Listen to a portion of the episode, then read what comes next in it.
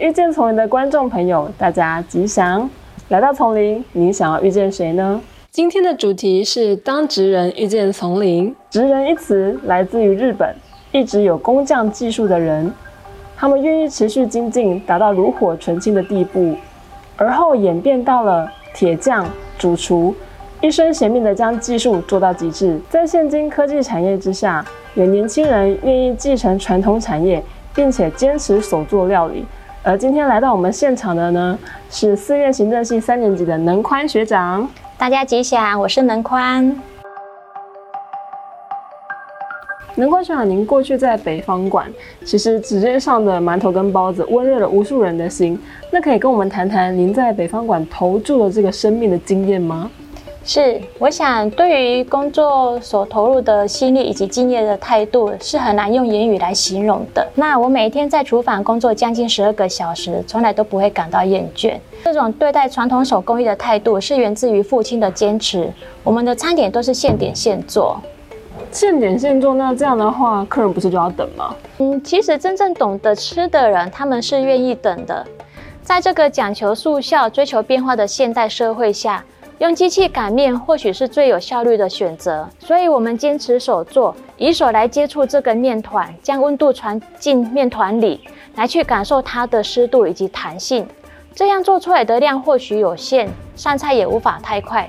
但是要知道，当一份餐点被端上桌的时候，会是身为厨师的我们多么珍贵的一份心意。这份心意是十分重要的，因为它除了展现的是对食物的尊重，更重要的是对服务客人的热情。对啊，除了火候拿捏的要到位之外，在食材方面呢，也要精挑细选，每一个步骤都要处理的细腻，一点都不能马虎。那对食物而言，它最幸福的那一刻，就是被懂得吃的人放进嘴里，用心去感受厨师的那一份心。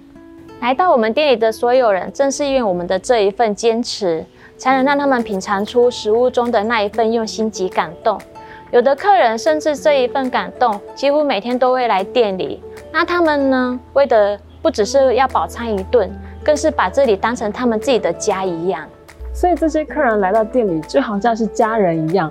那这样对料理充满热情的你，是遇到什么转折呢？因为父亲的往生带给我很大的冲击。对我而言，传承这个手艺以及味道，不只是接下这个棒子，更重要的是要延续父亲的精神。但是这个店充满了太多我跟父亲的回忆。虽然手艺没有变，但是我对料理的那份热情已经不在了。同时，我也开始思考生命的答案到底是什么。那在一次宝和上的开示中，他有提到，我们的身体会生病，会老。从古至今，没有人例外。如果我们可以了解五蕴皆空的道理，就不太会去担心老病死的问题，而可以轻松的去面对。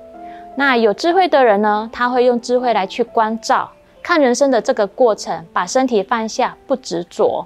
因为宝和尚的这一段开示，让我对父亲的往生逐渐释怀，也让我明白，食物虽然可以温暖我们的色身，但那只是一时的。但是佛法呢，它不仅可以温暖我们的法身，更能让我们一生受用无穷。虽然我还不太懂那是什么，但至少有了方向，也因此决定来丛林学院学习佛法。那能宽学长，您为了找寻这个生命的答案，甚至不惜关掉店面，也要来遇见丛林。那您找到答案了吗？是，我想我是找到了。我找到了两个生命的宝藏。第一个是自觉力，透过妙兰院长的唯识学课程。那这个所谓的唯识呢，也就是唯有认识，认识我们当下的这一念心，我才发现，原来平日我们不会特别去观察生活中的细节，久而久之养成的习惯，它就会变成一种习气。记得刚进学院的时候，老师总是会不断的提醒我们注意生活习惯，还有威仪，就连排班走路的时候，也会不断的提醒我们注意脚步声等等之类的。那其实这些规矩我在家里就已经养成了，所以那时候我对老师的这些提醒总是觉得很不以为意，然后认为那些都跟我没有关系。但是有一天我因为身体太过疲累，鞋子跟地面它所发出的摩擦声其实是蛮大声的，但是我自己居然都没有发现到，直到老师提醒我，那个时候我还满脸疑惑的看着老师，啊，他是在讲我吗？后来我才发现到说，原本以为有做好的事情，其实是并没有的。不怕万念起，只怕觉照迟。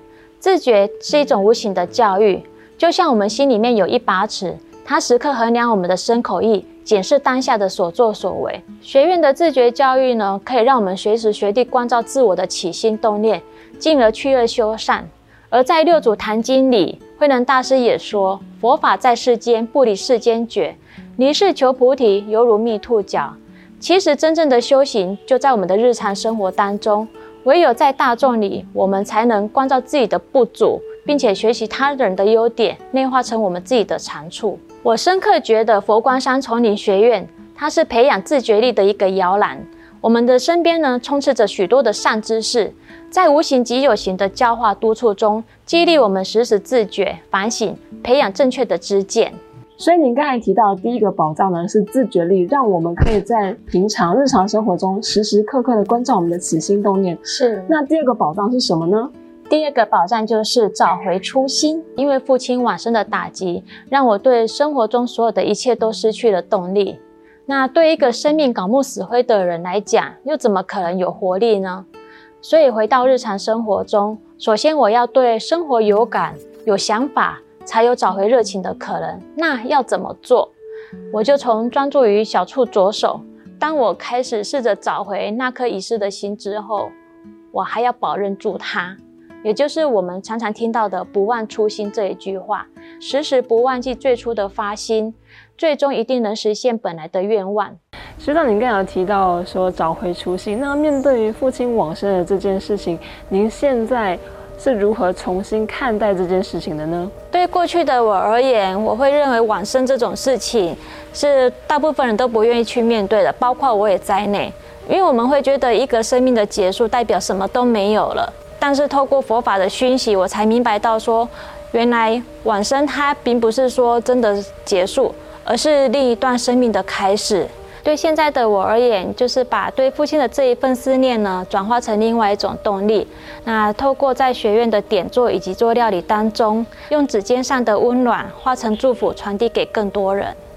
从学长的身上可以看见，职人的精神，他不仅仅只是将这一件事情做到尽善尽美。而是在这个精神之上，您将对父亲的这个思念转化成具体的行动，甚至影响到周遭的人，让更多的人可以感受到这一份温暖和祝福。这其实是一个非常不容易的历程呢。对呀，过去的我使用食物来温暖大家的胃。但是现在还有未来，我会用佛法来洗涤大家的心。那在影片的最后，是不是可以请南宽学长跟我们分享一下，您在北方馆做料理的时候有没有什么小配包呢？嗯，既然是要做料理的话，那今天就来教大家一起包饺子，也希望把这份温暖还有祝福送给荧幕前的观众朋友们。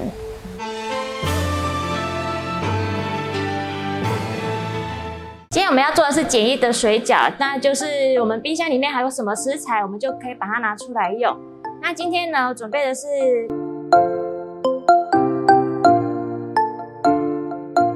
如果有冬粉啊，或者是其他食材的话，你也可以加进去。那有加冬粉的话，口感会更好。然后现在呢，我们就先把食材倒进来，准备把它放在一起。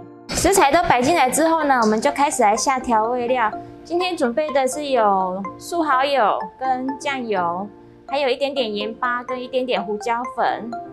那一开始就是也是看个人口味，如果您比较偏向就是清淡口味的人，就是配料就不要加太多。那如果是重口味的呢，你就可以下重一点，或者是喜欢吃辣的，也可以在里面就可以加一些辣粉或者是辣油。然后我们就是可以把它拌在一起，拌在一起之后呢，再来尝味道。如果觉得味道不够，我们再来加一点点。那其实水饺你里面想要包什么材料，都是一个人喜好。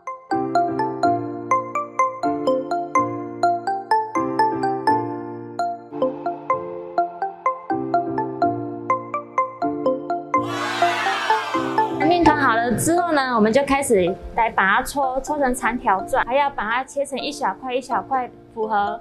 可以包水饺大小的小面团。那当我们在搓的时候，台面上记得面粉不要太多，干面粉不要太多，因为如果太多的话，你这个面团呢就会很干，会一直吸那个面粉，就会很干，到时候水饺就会很不好包。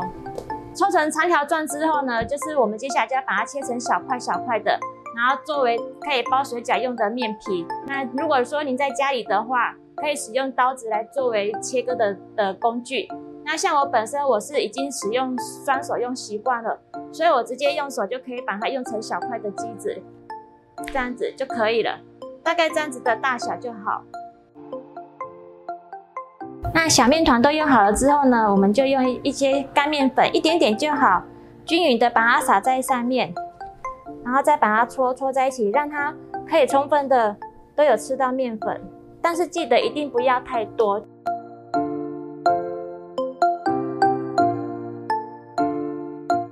我们就要开始来擀面皮。那在擀的过程中，尽量把它擀圆一点，这样要包的时候呢，就会比较好包，包出来的饺子也会比较漂亮。首先，我们要先沾一点点面粉，两面都沾一点点就好，不要沾太多。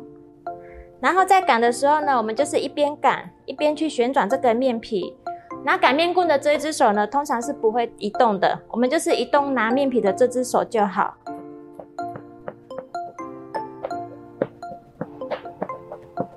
然后大概擀成这样的大小，那记得中间就是要留厚一点，留留一点厚度。我们在包的过程中会去进行一个拉皮的动作。如果说你擀的都一样太薄的话，包出来的饺子底部这边就很容易破掉。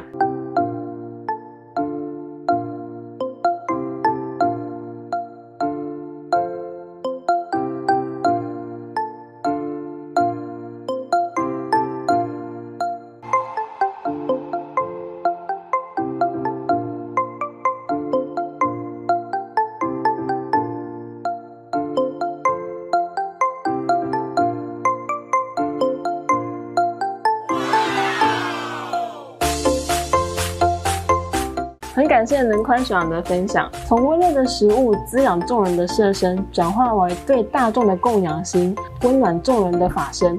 那同样是给予温暖，却有了不一样的转变，而这样的转变是十分了不起的。